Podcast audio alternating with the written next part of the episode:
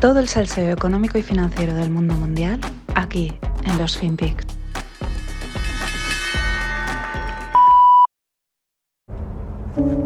Я батько. Я молодший брат. Я водій маршрутки. Я скоро одружуся. Я фанат шахтера. Начальник отдела продаж. Я прораб. Я программист. Я свидетель на свадьбе. Дядя Юра, таксист. Я вчитель фізкультури. Я студент-геолог. У мене своя фірма. Я кращий друг зі школи. Я сусід, який завжди стукає по батареї. Я єдиний син.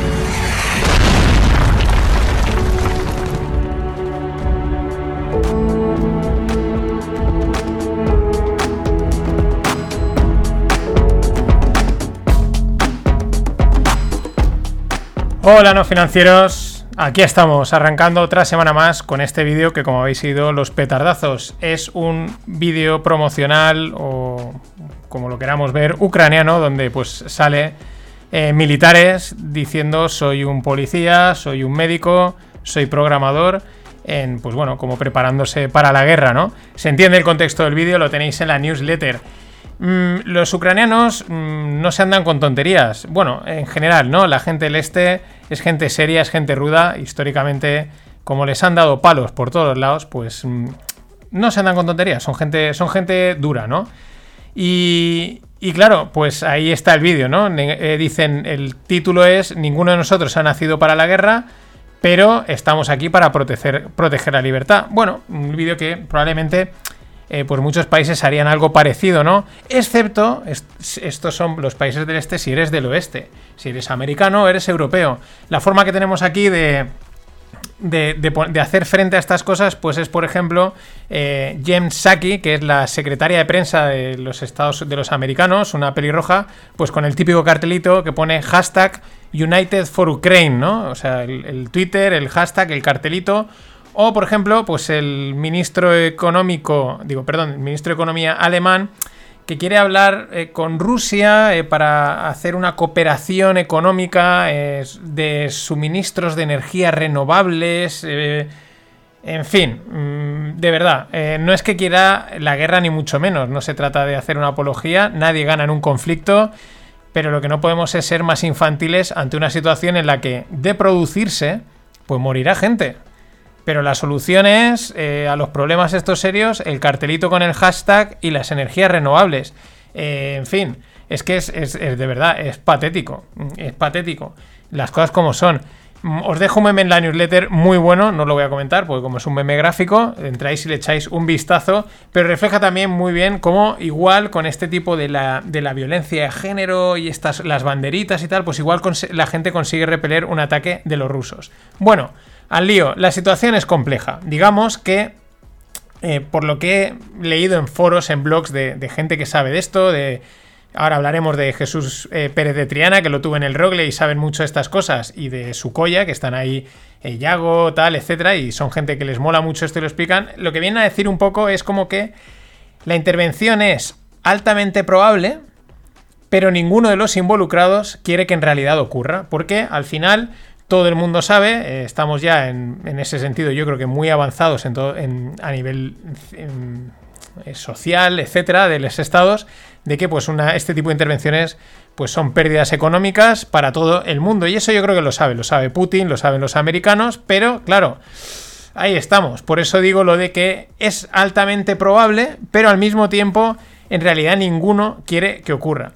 Eh, Rusia, debido a su historia, eh, tiene la tendencia a expandirse geográficamente como medida defensiva. Ellos han entendido desde hace tiempo, porque también les han dado por todos los lados, que la mejor forma es crecer, tener mucho territorio. En pocas palabras, resumiéndolo, cuanto más distancia haya entre la frontera rusa y Moscú, pues mucho mejor. Lo explica muy bien Jesús eh, Pérez de Triana en un artículo que también os dejo en la newsletter. Cuenta un poquito la historia esta del crecimiento de Rusia. Eh, tampoco es fácil la intervención y la victoria rusa, importante. Porque, como explica en otro vídeo que os dejo en la newsletter, evidentemente, muy interesantes de ver, eh, aunque Rusia es muy superior a Ucrania militarmente, el tema es que necesita extender el frente de ataque a lo largo de diferentes puntos de la extensa frontera ucraniana para poderlos dispersar. Es decir, si les atacan por un solo sitio, como hicieron con el Donbass y estas cosas, con estas zonas, eh, los ucranianos pues se concentran ahí y como son tíos duros, pues los van a repeler probablemente, ¿no? ¿Eso a qué fuerza? O está forzando a Rusia que si quiere intervenir y quiere ganar, tiene que desplegar el frente. Y para eso, ¿qué pasa? Que tiene que mover, movilizar tropas, que están movilizando tropas desde a tomar por saco de Rusia. Con lo grande que es Rusia, pues están viniendo, se ve que de Siberia y de no sé dónde. Vamos, una maniobra logística que llevan haciendo mucho tiempo vuelvo a decir, mm, ¿Con la intención de intervenir o simplemente presionar? Pues no lo sabemos, ya lo veremos. Esperemos que eso lo sea la presión y que Putin diga, oye, respetadme, aquí estoy, eh, no eh, somos alguien, etcétera, etcétera. Mm, luego es lo que digo, está el juego político y dialéctico de cada parte, pues haciéndose de valer y de marcar posturas, es decir, imponer autoridad, lo cual, pues oye, es lo que hay que hacer, las cosas como son. Y aunque parezca muy probable el conflicto, también me recuerda a esas peleas en el colegio, esas peleas en el deporte. Sí, me refiero a ese momento en el que dices, vale, si no le ha saltado una hostia ya, si no le ha soltado la galleta, aquí no va a soltar nadie ninguna. Ya sabéis ese momento, ¿no? Y digo, uy, uy, y si ya no ha pasado, no pasa. Lo digo porque la semana pasada es verdad que al principio las declaraciones eran como muy contundentes por ambos lados, que decían, Buah, se van a liar, pero van pasando los días y la, dialéctica sigue, pero no pasa nada. Entonces, mm, digamos que conforme pasan los días, diría que la probabilidad de conflicto baja. También hay otro detalle muy importante que comentan en uno de los canales que os pongo en la newsletter, es el frío. En cuanto pasa el frío, entra el barro. Y parece que eso complica muchísimo las operaciones militares en toda esa zona. Es decir, la verdad, ojalá no pase nada, pero es un juego cuanto menos interesante de analizar. Bueno, los mercados, pues nuestros amigos los mercados evidentemente están nerviosos, es normal. Es que se juntan muchas cosas. Venimos de las fuertes subidas que hemos comentado durante los últimos meses, el año y pico. Hay ganas de hacer caja y derrotar activos. Las narrativas de la inflación que afectan a las posibles subidas de tipos. Y encima esta semana tenemos reunión de la Fed. Más lo que acabamos de comentar de Ucrania. De realmente, si lo pensamos, aún están cayendo poco para el panorama que tenemos. Sigo diciendo que me parece importante el 1 de febrero. Será cuando se confirme la, renovación de Jerome Powell, de G. Pau y su pala de oro eh, en otro mandato más. ¿Por qué? Pues porque ya yo creo que le dará tranquilidad para poder hacer, si tiene que hacer algo, a partir de entonces. No te la vas a jugar antes. De hecho, incluso se especulaba que es claro, si ahora se ponen las cosas complicadas una semana, pues igual hasta lo podrían votar. Especulaciones hay muchas. También es verdad que igual la Fed está intentando sostener el mercado y a partir de entonces se atrevan a cumplir con lo que dicen todas las narrativas, subidas de tipos, etc. Ya digo, quizás, quién sabe, no lo sé. Lo mejor estar posicionado en los dos lados de la jugada, estar largo y luego pues tienes tu cash por si hay una caída y si, o tienes tus posiciones de volatilidad. La verdad es que desde 1982, como comenta José Luis Cava, cada vez que la Fed ha anunciado una campaña de subidas de tipos, ha terminado en una, recesión, crisis o un mercado bajista.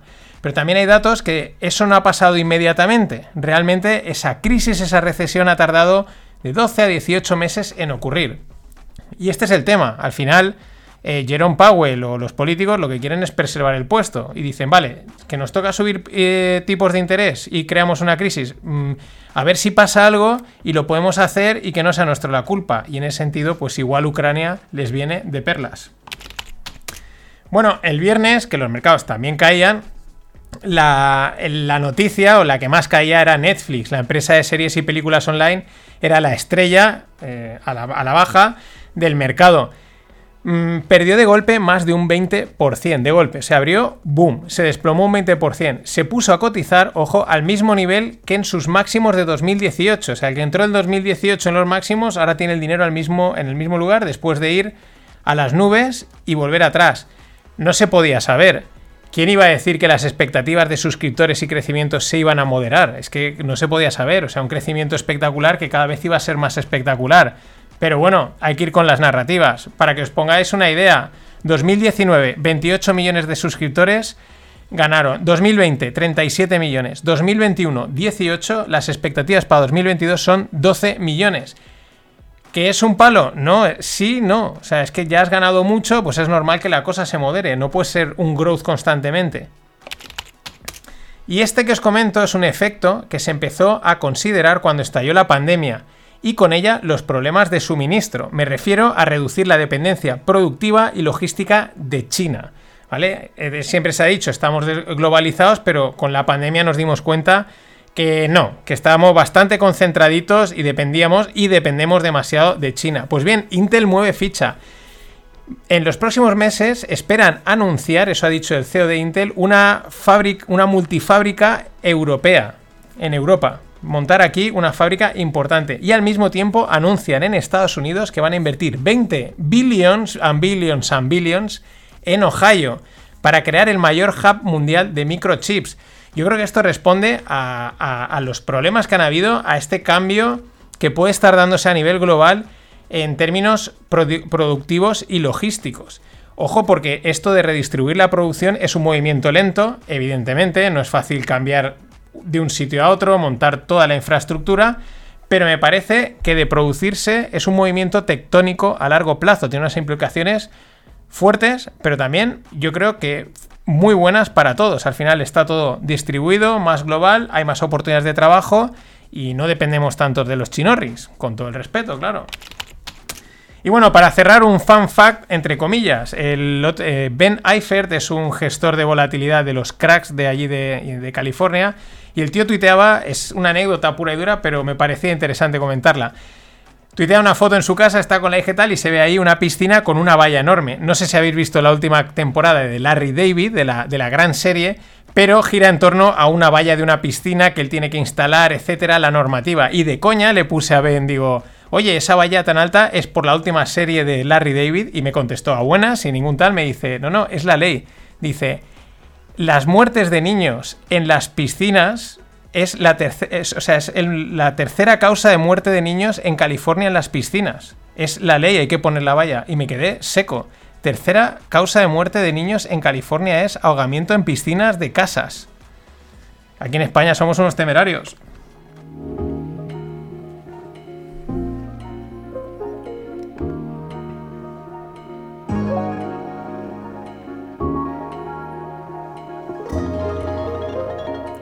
Vamos a por lo tequi. De economía.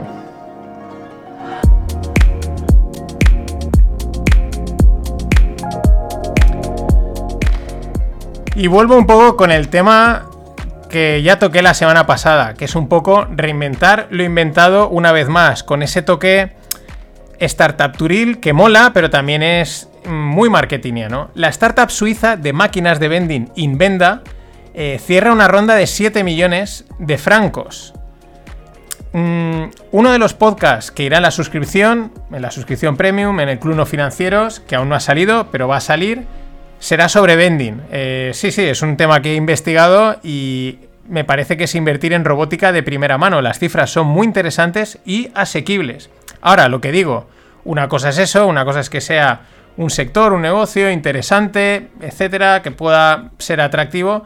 Y otra cosa es aplicar en la capa sta- startup con frases como la que os voy a decir ahora, y encima viniendo de suizos, que tampoco me encaja demasiado, ¿no? Dice, estamos cambiando la forma en la que en, eh, conseguimos a nuestros, eh, enganchamos a nuestros clientes creando mejores formas de gestionar el inventario y el mantenimiento y de usar nuestra imaginación para expandir el, el- esta, esta entera, esta industria entera. Estás hablando de máquinas de vending.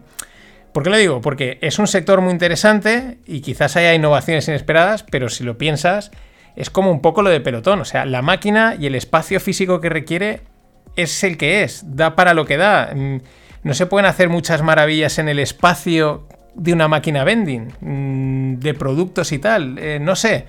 Eh, quizás están intentando hacer un pelotón de las máquinas vending y ya digo, ya os lo contaré, me parece una inversión súper, súper interesante. JB Morgan dice que la dominancia de Ethereum en el campo de NFTs está en declive respecto a Solana por la congestión de la red y las elevadas comisiones. Recordaos que Solana es otra blockchain que no es Ethereum ni es Bitcoin, es otro protocolo, ¿no? Bueno, la competencia es buena, amigos, que esto también mm, la gente se pensaba que solo iba a haber una blockchain, un modelo y pues no, los que hay y los que saldrán. Y esto es bueno al final, es un ejemplo. Luego también hay que pensar que igual JPM pues necesita soltar lastre de una y cargar de otra, pues ya sabéis, el jueguecito que lleva Jamie Dimon and Company. Y siguiendo con los NFTs, Twitter lanza la funcionalidad de usar los NFT como foto de perfil. Solo va a estar disponible en la versión de pago, en el Twitter Blue, que aún no tenemos aquí, solo está en Estados Unidos. Bueno, mm, pues bueno, no sé, tampoco es que sea esto la gran, el gran avance. Igual se ha ido, se fue Jack por esta, porque veía que iban a hacer este tipo de cosas insignificantes. Dice, no, ellos te lo venden como muestra tu NFT, ¿no? Show your assets o algo así. Que es una de las ventajas que tiene el NFT. Tú has comprado una obra de arte y la puedes lucir aquí, allá, pero no ese es el, el potencial del NFT. No sé, mm, ha caído un poco eh, fría la noticia. No ha sido tan innovadora como la han intentado vender. Lo que está claro es que los NFTs se están comiendo el mundo cripto de una manera espectacular. Pero bueno, al menos son divertidos. Nada más. Hasta mañana. ¡Que invierta su puta madre!